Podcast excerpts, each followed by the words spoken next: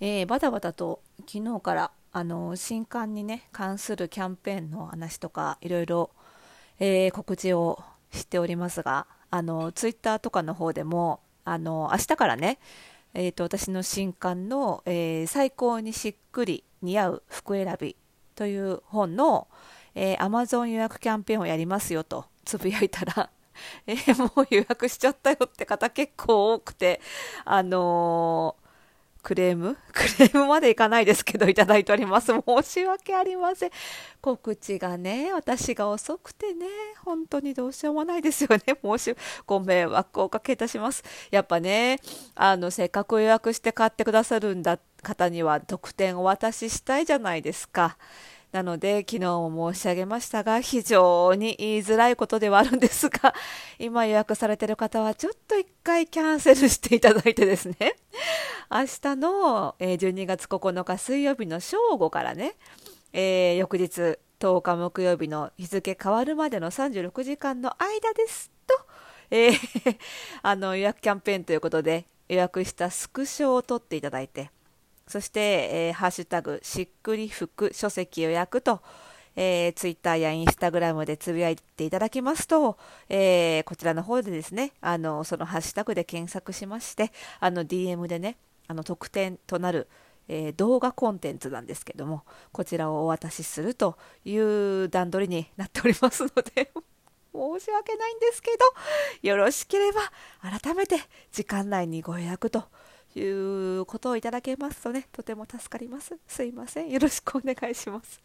で、どうですかね、リスナーの皆さんって、あの結構私の中ではこういうラジオとかポッドキャストとかこう言葉で情報収集する方ってあの聞くだけじゃなくて読むのもお好きな方が多いようなイメージがあるんですけどいかがですか？私なんかは結構あの言葉を聞くのも読むのも好きなんですけど、えーと、どうですかね皆さんこういうファッションの、えー、実用書というかノウハウ本みたいのって買ったこと読まれたことありますかね？なんかこういう本ってどういうそもそもジャンルのものがあってで私が今度出す新刊はどういうその中のどういうジャンルに当たるのかみたいなお話を、えーと、しておくとちょっとねあの買うかどうかの参考になるのかなとも思いますし、まあ、私の本に限らずね世の中でファッションの情報を得るにはファッション雑誌だけではないんだよっていうところも分かると、まあ、ポッドキャスト以外に読んで情報収集したいっていう方にもちょっとお役に立てるのかなというところで今日はその世にあるファッション実用書の、えー、ジャンル説明とかちょっと賢い選び方みたいなことをお伝えできればと思っております。それではスタートです。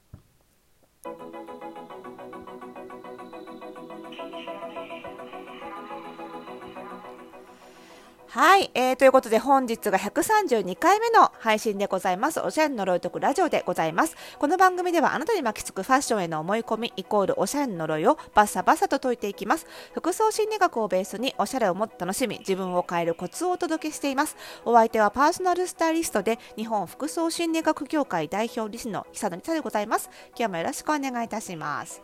さあどうでしょうね、そのファッション雑誌、まあ、これまでファッションを活字で読むと言うと、あのー、まあ、まずファッション雑誌というのがね、先第一選択肢としてあったというよりは、これぐらいしか選択肢がなかったのかなっていう気もするんですけど、昨今はね、ファッション雑誌なかなか買う人が少なくなりました。えー、私が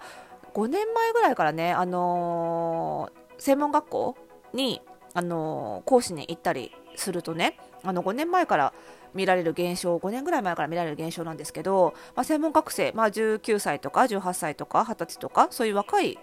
子たちの中でもその明日あの来週の授業で、えーと、ファッション雑誌ちょっと使うから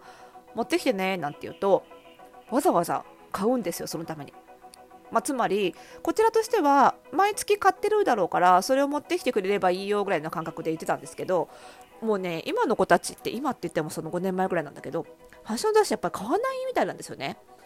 っていうのが長年あって、まあ、発行部数なんかもまあ厳しいなんて話もね結構聞いたりはするんですけどもそれに対してそのファッションの実用本ってやつですよねファッション雑誌みたいに1ヶ月で売り切って次の号っていうんじゃなくってある程度長い期間売っていく、え実用書っていうところに並ぶようなファッションの本っていうのは、えー、それに雑誌に反比例するようにかなり増えてきているなという感じがしますね。で私も今回の新刊はその実用書に入るもう出版社が学研さんですからもう実用書も実用書っていう感じなんですけどなんなら教科書ぐらいの感じで参考書っていう感じのあれなんですけどあのそういうジャンルでのファッションファッションの本は非常に増えている印象ですね。で、えーと、私もね久々にあの実用書に関してはあの出版をするんですけれどもそのファッションの実用書的なものもいろいろジャンルがありましてで、えーとまあ、あのよく売れているのはえーと、私もそのジャンルに入るんですけれども、まあ、自分に似合う服の選び方が書いてあるノウハウ本ですね、まあ、なんたら診断みたいなのが入っててでそのセルフチェックをやっていくとあの特定のロジックに基づいて自分に似合う服の選び方が分かって具体的にどういう服なのかっていうのが分かると。でこれファッション雑誌で企画として載ってることもあるんですけどもやっぱり実用書としてまとめられてるっていうのはある程度の分量があるのでしっかりロジックは書いてあるしそして長期的にあの発売するっていう目線で、あのー、作られているので載っているコーディネート例もあんまりトレンドに左右されすぎないようなそして比較的幅広い年齢層だったり、まあ、職業の人だったりに参考していただ参考にしていただけるような形で書いてあるというところがやっぱり実用書のメリットなのかなと思うんですね。ね。でその一方で、えーとまあそのえーと、ノウハウ本の中でもそういう似合う服を選ぶというよりはこうスタイリスト自身のこう服選びのセオリーというかあのポリシーみたいなものを、えー、ノウハウ帳にまとめた本というのも存在します。でこれはね、あのー、やっぱりその似合う服を診断するのではなくてスタそのスタイリスト自身のが持っているファッションの正解っていうのを語る本なので結構ね本当ね相性が正直あると思うんですよ。読む側の価値観だったりそのファッションへのニーズだったりに合えばすごく面白いと思うんだけどあの合わないとなんかあ本当にこうしなきゃだめなのかなっていうふうに不安になって読んでいくうちに不安になってくるような、まあ、そういう本も結構あったりしますよね。なので、まあ、大きく大別、あと一つはなんか写真集的な、やっぱり有名スタイリスト、雑誌とかの有名スタイリストさんのあの作品集みたいなイメージで、あ素敵なスタイリングがいっぱいあるなっていう写真集的に眺めるものと、大体ざっくりこの3つかなと、似合う服がわかるセルフチェック系、診断系か、あとはスタイリスト自身のこうポリシーをまとめた本かもしくはスタイリストの作品をまとめたなんか写真集的なものかざっくりねこの3種類かなと思うんですよね。で、えーと、基本的にそのファッションが苦手とかあのこれからファッションを始めていきたいっていう人はあの私は診断系の方が本がいいと思います。っていうのはねファッションってその正解がないのでスタイリストさんのポリシー的な本を読んでしまってあこれが、えー、唯一の唯一無二の正解なんだって思っちゃうと意外とその後に別の雑誌読んだり別の本読んだら全然矛盾してあることが書いてあったりして結構混乱したりするんですね。なんである程度そういうスタイリストさんのポリシー本みたいなものはあの自分にファッションの知識がついてきてあのどの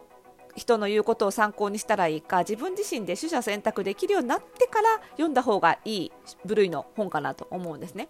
でそれに対して似合う服を選ぶための診断っていうのはまず自分に似合うっていう切り口で正解が決められているで似合う服を着た方がいいっていうことは誰に対しても基本的に一定程度正しいことなのでえそれを知って損することはまずないし、えーと、どんな診断ロジックでも著しく矛盾することはないんですよ。当たり前ですよね。あの外見に似合う服っていうのは導き方が導き出し方が違うだけで正解は1つなので、えーとまあ、基本的には、えー、正しいどれもでも正しいから混乱しづらいということがある。なので、えーと初心者向けには診断本がおすすめです。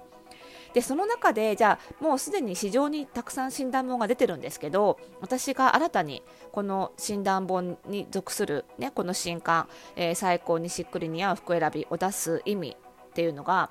やっぱね診断ってあの一つの診断だけじゃ完全に自分に似合う服って分かんないんですよ。っていうのはその例えば顔に似合うっていても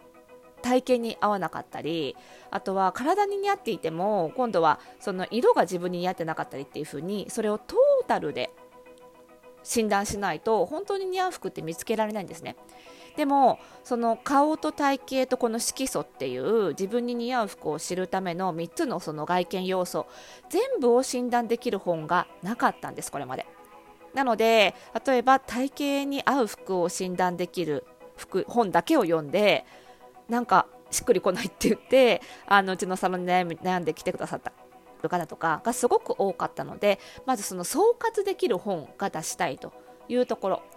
であとはもう一つ大事なところがあってやっぱりねいくら外見に似合ってても自分の性格キャラクターに合っていないとあの着ていても違和感が出るだけなんですよね。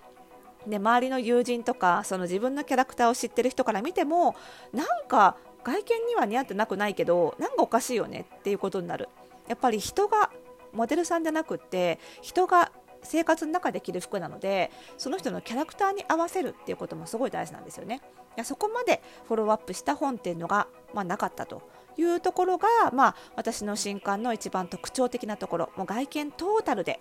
似合うものが分かってかつ自分の内面も考慮に入れられるっていう。